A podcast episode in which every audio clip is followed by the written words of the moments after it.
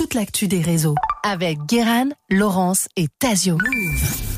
Martin Shkreli est un personnage clivant des internets. Boursicoteur, investisseur, génie des maths et multimillionnaire, il collectionnait les Picasso et buvait des vins à 50 000 dollars la bouteille. Il passait son temps à tweeter des insanités, des conseils financiers ou à rentrer en clash avec tout le monde en citant des phrases de gangsta rap.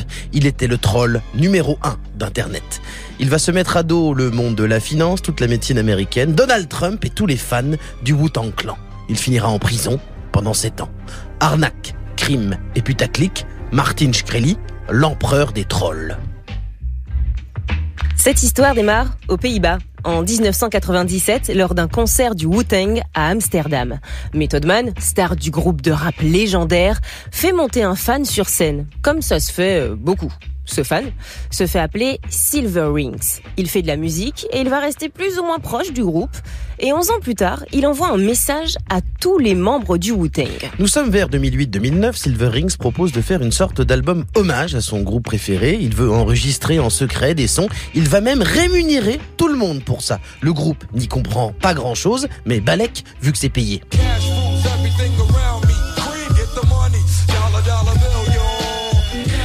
Et donc pendant plusieurs années, Rings va faire des instrus. Risa, le beatmaker et fondateur du Wu-Tang, va les valider et faire enregistrer des couplets. Il ne fait jamais écouter les versions finales des morceaux à personne et tout le monde a l'air de s'en foutre jusqu'à ce que Risa annonce avec son pote Rings la sortie de cet album unique nommé Once Upon a Time in Shaolin. Once upon a time in Shaolin. Cet album est annoncé comme une œuvre d'art aussi rare qu'un tableau de Picasso, impossible à trouver en streaming, fabriqué en un seul exemplaire et destiné à être vendu aux enchères au musée d'art moderne de New York. Un projet un peu fumeux hein, que personne n'a jamais écouté, mais qui pourrait rapporter un petit pactole au Wu-Tang. Et ça marche. Un mystérieux millionnaire remporte la vente aux enchères en posant 2 millions de dollars sur la table. Et il accepte de signer un accord de confidentialité. L'album ne peut être diffusé ou vendu pendant 88 ans. Le Wu-Tang et surtout Risa encaissent l'argent sans savoir qu'ils ont fait un pacte avec le diable. très vite, l'identité de ce client mystère est révélée. Son nom, Martin Shkreli l'homme le plus détesté d'Internet. Oh my God Mais comment ce type peut être haï par le monde entier? Martin Shkreli est né en 1983 à New York, de parents immigrés albanais qui ont passé leur vie à travailler comme concierge. Une enfance à la dure pour le petit Martin qui très tôt se passionne pour les mathématiques et passe son temps chez un voisin qui lui apprend à jouer aux échecs et lui explique comment fonctionne la bourse et acheter des actions avec son argent de poche. Élève brillant, Martin intègre un lycée UP avec une bourse mais les cours ne l'intéressent pas. Il monte un groupe de rock, écrit deux chansons dont une nommée les œufs au plat. Il se fait virer au bout de quelques mois faute de résultats. Il se retrouve dans une sorte de lycée professionnel où on doit faire des stages en entreprise pour valider son année. Et c'est comme ça que sa vie va changer. Vers l'infini et au-delà À 17 ans, Martine est en stage pour TheStreet.com, un média économique en ligne qui appartient à un fonds d'investissement de Wall Street. Amateur de finance depuis le primaire, grâce à son voisin, Martine fait son trou dans le monde de la bourse, un peu comme ça. Lui, jeune lycéen, élabore des stratégies sur les marchés financiers. En gros, un peu comme au casino, il mise de l'argent en bourse en pariant que des sociétés vont s'effondrer. Si les actions baissent, il gagne de l'argent. C'est ce qu'on appelle le short selling. C'est du PMU mais avec des actions et beaucoup de millions. C'est honteux Et son domaine de prédilection, c'est l'industrie pharmaceutique et les biotechnologies, parce que personne n'y comprend rien, et il est facile de manipuler les marchés en diffusant de fausses informations sur des médicaments. L'ado, qui portait encore des jeans troués, se met à gagner de l'argent, s'habille en costard-cravate, et se construit un personnage de petit génie. Salut à toi, jeune entrepreneur il finit par monter son propre fonds d'investissement et se fait de l'argent avec sa combine. Il emprunte dans des banques, mise sur l'échec de société et quand ça se casse la gueule, il encaisse les bénéfices. Mais en 2007, il perd plusieurs millions. Il ne peut pas rembourser sa banque. Heureusement pour lui, la crise de 2008 arrive et sa banque fait faillite. Il s'en sort miraculeusement et remonte une boîte d'investissement. C'est ça. Je vois pas quoi c'est une bonne nouvelle, mais c'est ça.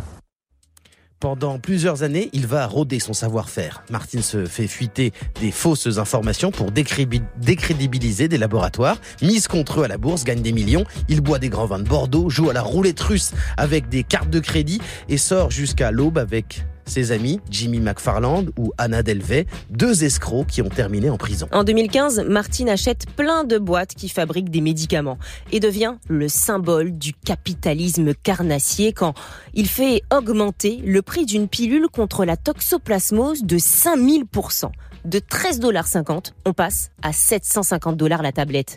Le problème, c'est que ce traitement est utilisé pour les malades du sida et du paludisme. Les médecins américains crient au scandale et l'opinion publique trouve que Martin Shkreli représente la finance diabolique prête à jouer avec la santé des gens pour gagner du fric. Un champion du monde. Martin, lui, se défend, explique qu'il veut sauver la planète. En faisant exploser les prix des médocs, il rend le traitement inaccessible et donc on peut financer la recherche d'un nouveau médicament beaucoup plus efficace. Mais ça, personne ne le comprend. Car au-delà de ce cas, Martin a déjà fait exploser les prix de tas d'autres médocs. Et sur les réseaux sociaux, il affiche sans vergogne son train de vie de millionnaire. Il insulte tous ceux qui viennent le chercher sur Twitter, fait des live Twitch pour insulter ses haters. Il poste des photos de lui achetant des machines utilisées par les nazis pendant la guerre. Ça le fait marrer. Et plus on le déteste, plus il s'expose. À la boulette. Ah oui, j'ai fait la boulette.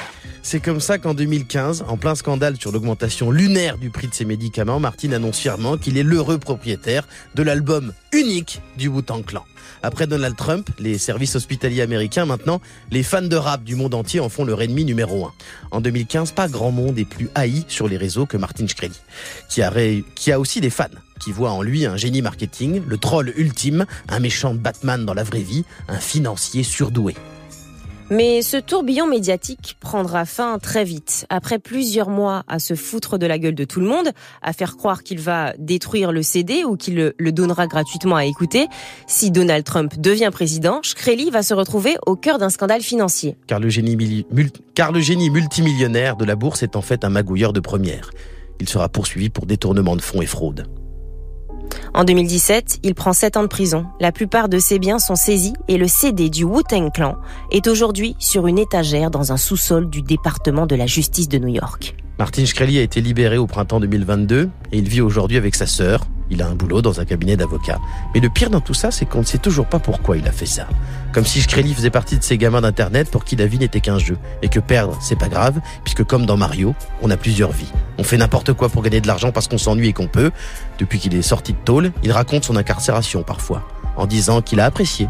Il l'a vécu comme un personnage désaffranchi, avec un co-détenu mafieux, avec qui il trafiquait des sauces pour les spaghettis peu importe la morale, tant que l'histoire attire notre attention. C'est ainsi que peut se résumer l'étrange vie de Martin Shkreli. Réseau.